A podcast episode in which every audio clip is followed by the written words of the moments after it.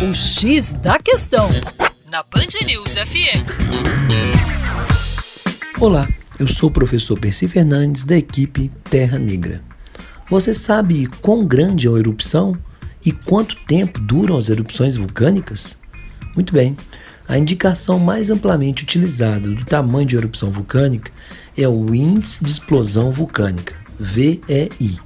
Ele varia de 0, suave, até 8, cataclísmico, e é baseado em vários aspectos de erupção, tais como o volume de material ejetado explosivamente e a altura da nuvem de erupção. No entanto, o volume de lava, fatalidades e danos materiais não são considerados.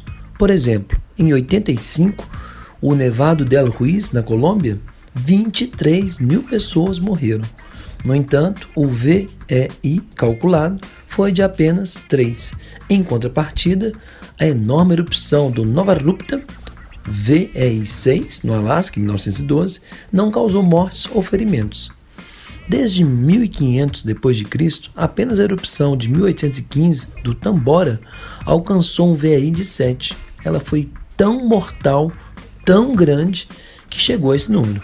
Bem, a erupção pode durar com variáveis considerações 40, 70, 80 dias. Mais de 42% das 3.300 erupções históricas duraram menos de um mês.